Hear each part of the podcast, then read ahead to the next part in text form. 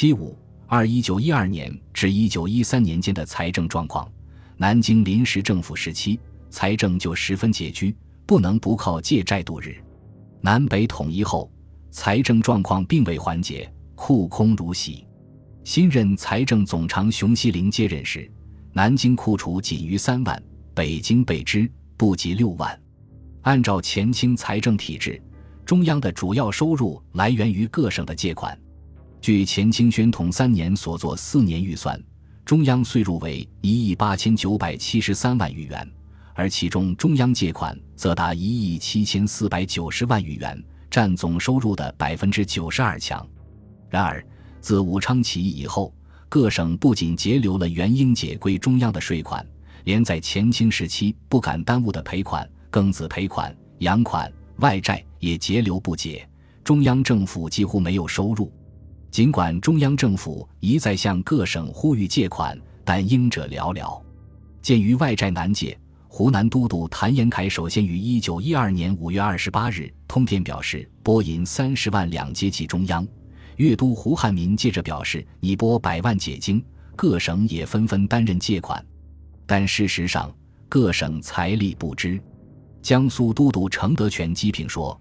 吾如考其实际，或则以缓救急，或则挖肉补疮，甚且有长于四应者，一面维持中央，一面增发纸币。因此，各省承担的借款多数落空。一九一二年至一九一三年间。”中央政府从国内征集到的财政收入为数不多。根据不完全的资料，一九一二年至一九一三年间，中央政府除外债外，收入状况大致如下：一、各省借款，从一九一二年五月到一九一三年十月，收入二百六十余万元；一九一二年十月以前为一百七十多万两。二、郭民捐，至一九一三年六月。收入三百零五万余元，其中一九一二年为二百五十五万余元。三崇文门、张家口、沙湖口左右两翼等税务收入，这几个由中央直接经征的常关税收，按宣统四年预算约为一百七十七万余元，两年收入估计总在三百五六十万元左右。四盐税，除各地节流盐税不计外，长芦、山东、河东。奉天、两淮等地盐税，一九一二年五月到一九一三年六月，借款共四百七十八万余元。五、交通部陆航邮电收入，一九一二年至一九一三年间，交通部代财政部拨款二百五十八万余元。六、其他如新批印花税，一九一三年间收入五万元，华侨爱国捐几十万元等等，为数不大。七。国内银行垫款，银行借垫，在一九一二年至一九一三年间，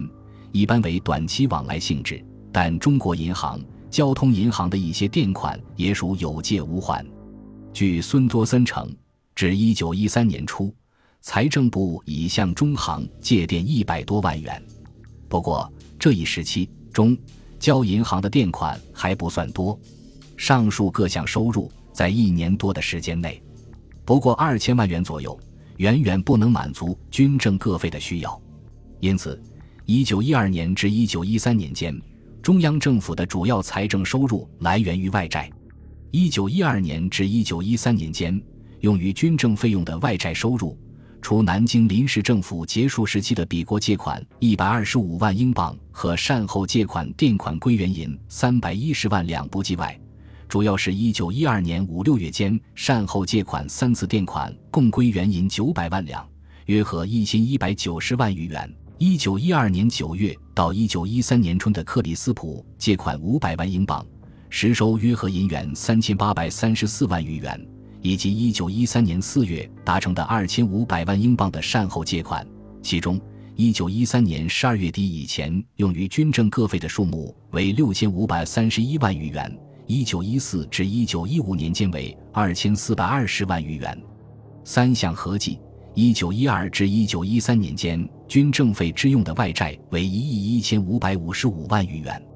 除上述借款之外，中央政府还四处谋求小借款。财政部于一九一三年三月一日与德商瑞济洋行达成了三十万英镑借款，四月十日，又由瑞记洋行经手与澳国公司达成了两笔分别为一百二十万英镑和二百万英镑的借款。这三笔借款都以购买军火为条件，所付现款仅得半数。两笔澳国借款在一九一三年内已交折只一百万英镑，约合一千万元。而民国元年二年间，中央各部的零星借款约有二百二十万元。估计上述几笔外债用于军政开支的部分，约达一千五百万元左右。善后借款成立后，列强在实业借款方面放弃了垄断的政策，改为自由竞争。中国政府遂以出卖路权为代价，签订铁路借款合同，挪作军政用费。早在一九一二年九月签订的陇海铁路借款，第一期债票发放四百万英镑。财政部就挪用五十五万八千余英镑，约合五百五十八万元。至一九一三年七月，二次革命爆发，袁世凯急需战争经费，遂于七月二十二日签订了同城铁路借款合同，条件是法比公司承认支持在合同签字之第十八日交付中国政府一百万英镑，如不交此款，合同即行作废，并无效力。这笔约合一千万元的垫款。全部挪作财政经费，连同前项，总共约一千五百五十八万元。总之，一九一二年至一九一三年间，用于中央军政开支的外债约达一亿五千万元左右，而一九一二年间所耗外债费用不超过三千六百万元，一九一三年间所耗外债即达一亿一二千万元之巨。袁世凯政府有这些外债输血，就着手镇压革命。民国中央政府的财政支出、赔款和外债是一笔沉重的负担。本来在前清时期，关税是国家财政收入的主要来源之一。武昌起义以后，列强把中国的关税控制起来，由税务司存入列强在华银行，以备抵付赔款和历年所欠的外债。但关税收入拨付之后，仍不足以偿清外债。二千五百万英镑的善后借款，其主要用途也是清偿赔款和利欠外债。按照善后借款甲乙丙三号附件，清还一九一二年底到期赔款约二百万英镑，清还到期的前清中央政府和各省借款本息，以及一九一二年的银行团历次垫款和比国借款本息，共约六百七十八万余英镑。其中，银行团垫款和笔款本息为三百二十二万八千英镑，共计约合八千七百八十余万元。其余一些无确实担保的外债，因为无力偿还，只好与债权人商量，付以国库证券延期清还。中国政府为了借债还债，蒙受了巨大的财政损失。如克里斯普借款优先权取消时，中国即被迫赔偿了十五万英镑。而一九一二年至一九一三年间，大小借款利息、扣用、汇水、贴费损失竟达六千万元左右，真是一笔惊人的负担。当然，这些都不得不在借款项下拨付。南北统一时，民国财政的另一沉重负担是军费支出的膨胀。当时无论南北都扩张了军队。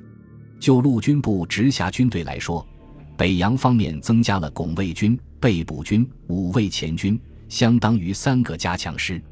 南京方面，刘守府所辖军队完全之师即达十六师之众，总计兵额达二十余万人，月需经常费三百六十余万元，即军队额给一项已占三百零六万余元。南北两方军饷合计，据财政总长熊希龄声称，每月为七百万两，约合九百七十余万元。较前清宣统三年所作四年中央军费预算平均每月二百一十六万余元之数膨胀达四倍多。为了裁兵，必须清还欠饷，发给恩饷，又是财政的一大负担。留守府军队迅速裁减后，一部分划归江苏整理，中央军费才得以大大减轻。据预算，一九一二年八月至十二月四个月，经费每月为三百零九万七千余元。一九一三年一月至六月，该项经费每月增至三百八十万六千余元，而弥二预算，中央陆军经费每月达四百八十三万二千余元，其中经常费据十二月份支付概算书为三百五十七万六千余元。当南方裁军之际，北洋军费却在扩充，收入的外债主要用于军费。仅在政府公报公布的垫款、克里斯普借款。国民捐和大借款所支出的九千二百八十八万余元中，到一九一三年底，军费即达五千余万元，其中陆军各师费用达四千五百多万元，占支出总数的一半。在一九一三年七月以前，支付的遣散费一项达四百七十九万余元。同时，地方上也因军费支出庞大，感到财政困难。袁世凯为控制地方计。一九一二年至一九一三年间，协助各地方达一千四百万元之多，其中主要也是用于军费，而最主要的是用于江苏地区裁军之用。截至一九一三年初，中央补助江苏都督程德全的费用即达五百万元，补助第一军军长百文为百万元。第一军有两师驻在江苏境内，补助扬州第二军徐宝山约百万元。遣散无所属的驻徐州的三十九旅二十五万元，镇压二次革命的战争费用，是又一笔沉重的财政负担。虽然大借款规定了具体用途，但由于列强对袁世凯的支持，这笔借款中规定的裁兵费项下被挪作战争的经费，据说达一千九百万元。至于其他来源的经费，难以查考。至于行政经费，则十分拮据。除必不可少的支出，诸如举办实业、推广教育、司法行政诸费外，大多落空。据估计，一九一二年三月至一九一三年三月间，中央政府每月政费约需五百万元，其中最占多额者为陆军不支经费三百万元。自去年三月至今一个年间，经常支出每月五百万，及六千万元，与临时支出约三千万元余。行政经费每月经常费只有二百万元。一九一三年春，国会召开，袁世凯为对付革命党人，收买议员，各项政费膨胀。一九一三年五月，中央军政费用支出一千四百零七万余元，六月支出一千三百四十九万余元，因此财政更困难。中央政府于七月间不得不实行简政主义，财泰冗员。才并不重要的各司和中央直辖机关，并实行减俸。自一九一三年八月份起，新想搭放公债票，选改有立国库券。十一月后，军务告竣，停止搭放，改为凡在经历法、司法、行政各机关人员，月俸自二百元以上至三百元者暂减一成，三百至五百者减二成，五百以上者减三成的办法。熊希龄任总理兼财政总长时，中央政府每月仅仅开支六百万元，扣去军费，行政费仍然只有二百多万元。一九一二年至一九一三年间的中央财政危机，根源于地方财政危机。辛亥革命当中，独立各省纷纷减免田赋，废除厘金，停征苛捐杂税。由于革命情绪高涨。人民不再如前清时被迫纳税，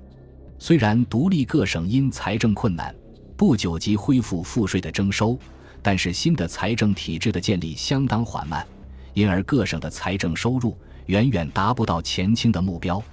浙江都督朱瑞报告说，上年光复后至今年三月无丝毫入款，三月以后赋税稍稍收入，以延开元，则生计凋敝，民气嚣张。向来应纳各税捐尚多观望，遑论加增负担，另辟税源。苏都承德全也报告说，辛亥年芒草至今尚未扫清，本年芒银则谢数有数寥寥。推原其故，人民疲顽承袭者有之，官厅征收不利者亦有之。在这种情况下，各省财政体制都十分混乱，税收自然得不到保证。这时的地方各项支出。特别是军费支出大大超过前清。